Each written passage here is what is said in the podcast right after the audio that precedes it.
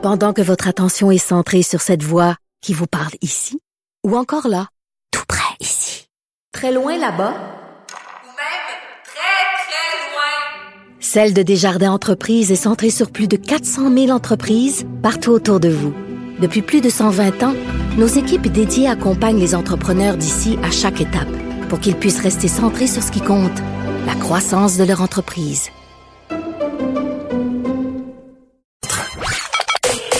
Joignez-vous à la discussion. Appelez ou textez le 187 Cube Radio 1877 827 2346.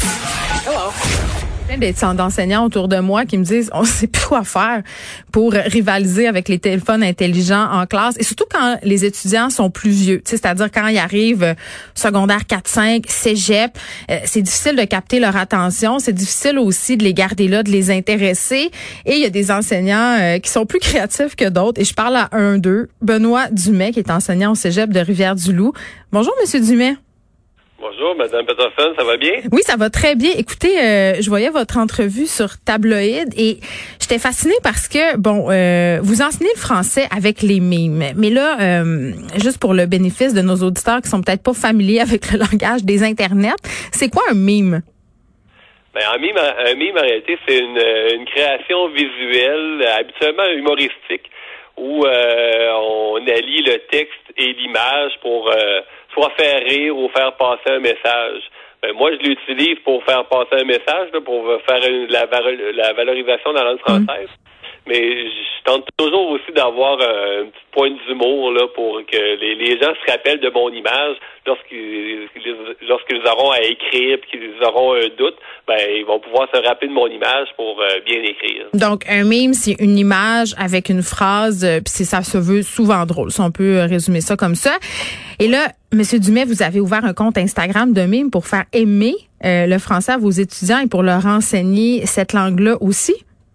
Oui, en effet. Pour être honnête, j'avais pas de compte Instagram avant de, de me lancer euh, là-dedans. Ouais. Euh, il y a quelques années, j'avais fait une campagne de, de promotion avec des des affiches là, qui qu'on retrouvait dans, dans les salles de bain. Euh, Lorsqu'on va euh, aux toilettes, là, souvent euh, dans les salles de bain, on a des, des publicités. Donc j'avais fait des, des affiches euh, pour, pour ces endroits-là. Puis à un moment donné, je me suis dit comment je pourrais aller chercher mes, mes euh, autrement? Puis j'avais lu un article là, de Jean-Philippe Barry-Guerrard, là, euh, un blogueur puis auteur, qui, qui disait euh, ne sous-estimez pas le pouvoir des mimes.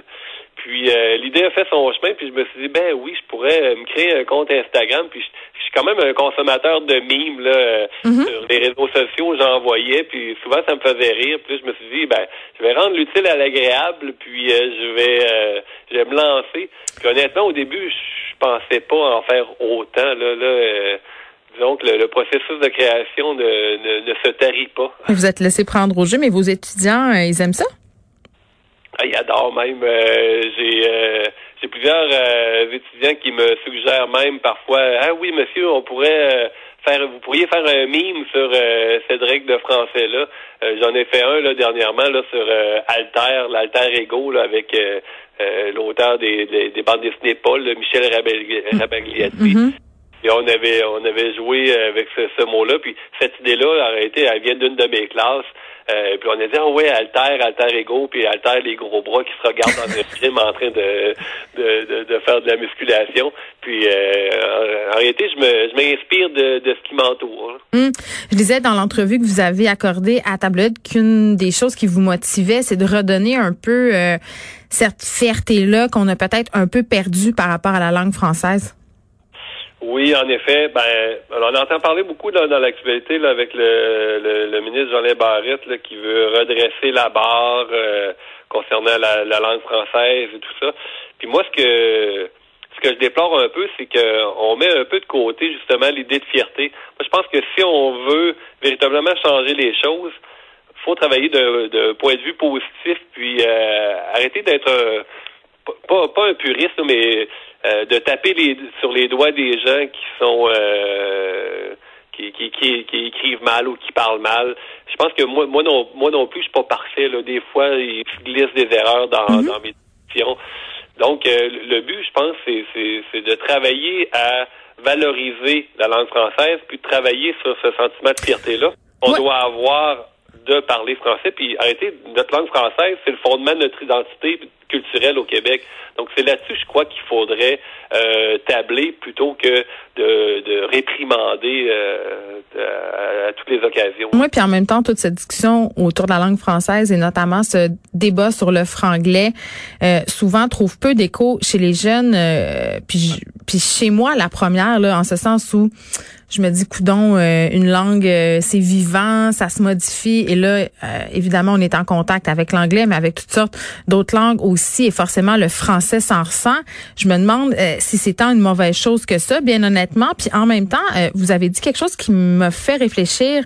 Dans votre entrevue, vous dites que vous constatez que certains de vos étudiants font des fautes d'orthographe qui découlent directement de cette proximité-là qu'on a avec la langue anglaise. Et ça, je me dis qu'à long terme, ça peut en avoir des conséquences négatives sur le français. Euh, ben, je crois que oui, comme le, héros qu'on voit de plus en plus avec pas de S. Je pense que ça, vient possiblement du, mhm. contact euh, continu qu'on peut avoir avec les réseaux sociaux et les Netflix de, ce monde là mhm. en anglais. Euh, par contre, là, je crois qu'il faut, il faut. J'ai mentionné tout à l'heure l'idée de, de, fierté, mais il faut aussi apporter l'idée de conscience. Euh, moi aussi, je peux tomber parfois dans un langage euh, familier là, avec euh, avec des amis.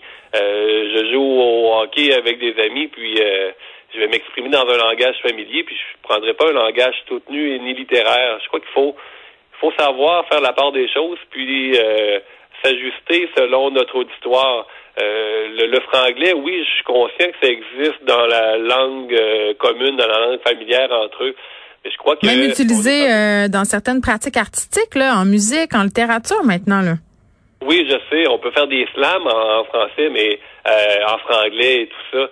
Mais l'exemple que je donne dans l'entrevue, euh, je parle de divulgacher, mais je peux parler aussi de égo portrait plutôt que de dire selfie. Ah, vous me ferez pas dire égo portrait.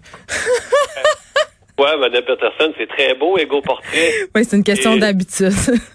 Ah ben, euh, il faut que je change pas d'idée. Mais c'est vrai, puis tu sais, euh, puis je, me suis, euh, je me suis assez commis sur la place publique à propos du franglais, du langage familier dans les œuvres d'art. Moi, je, suis une friande de ces formes-là, sauf que en même temps, vous avez raison. Quand c'est rendu que même nos dirigeants ont de la misère, ils cherchent leurs mots. Là, je regardais l'autre fois Christian Dubé en point de presse et je soulignais qu'il y avait une utilisation très problématique et répétitive du mot impacté. Tu sais euh, quand c'est rendu là, quand c'est rendu qu'on cherche nos mots en français, et moi, la première, ça m'arrive des fois quand j'anime, le premier mot qui me vient, euh, c'est un mot en anglais ou une structure de phrase, une syntaxe euh, qui est empruntée à l'anglais. moi, c'est là où je trouve que ça devient excessivement problématique. Ouais, mais rien rien nous empêche de prendre un instant et de réfléchir un peu à notre vocabulaire et mm-hmm. ensuite le, le bon mot. Le message va passer quand même même si on réfléchit euh, une ou deux secondes supplémentaires pour euh, passer notre bon message. Et là, j'ai envie de vous demander, Monsieur Dumais, Monsieur Legault, euh, notre premier ministre, cherche désespérément à parler aux jeunes. Est-ce qu'il devrait, est-ce que le gouvernement devrait faire des mimes pour essayer de les faire se conformer aux consignes sanitaires? Ben, c'est pas une mauvaise idée, honnêtement, parce que faut aller chercher les, les, les, jeunes où ils sont. Ils sont sur les réseaux sociaux, ils sont sur Instagram, sur Snapchat, euh, faire des publicités qui euh, qui tapent sur les doigts, comme j'ai mentionné tout à l'heure, pour réprimander concernant les consignes sanitaires. Euh, ça va fonctionner hein, pour une certaine tranche de la population, mais si on amène de l'humour derrière ça, je pense qu'il y a d'autres personnes qui vont être sensibilisées. Puis il y a plus, il y a plus, il y a plus d'un chemin qui mène à Rome, puis il y a plus d'un moyen pour faire passer nos, euh, nos messages. Bon, mais c'est très intéressant votre façon euh, non orthodoxe d'enseigner le français à vos étudiants. Merci, Monsieur Dumais. On peut lire votre entrevue sur le site de Tabloïd. Merci. Je terminerai en disant qu'il faut toujours avoir du plaisir dans ce qu'on fait. Donc, si on a du plaisir, on va apprendre beaucoup mieux. C'est vrai. C'est bon.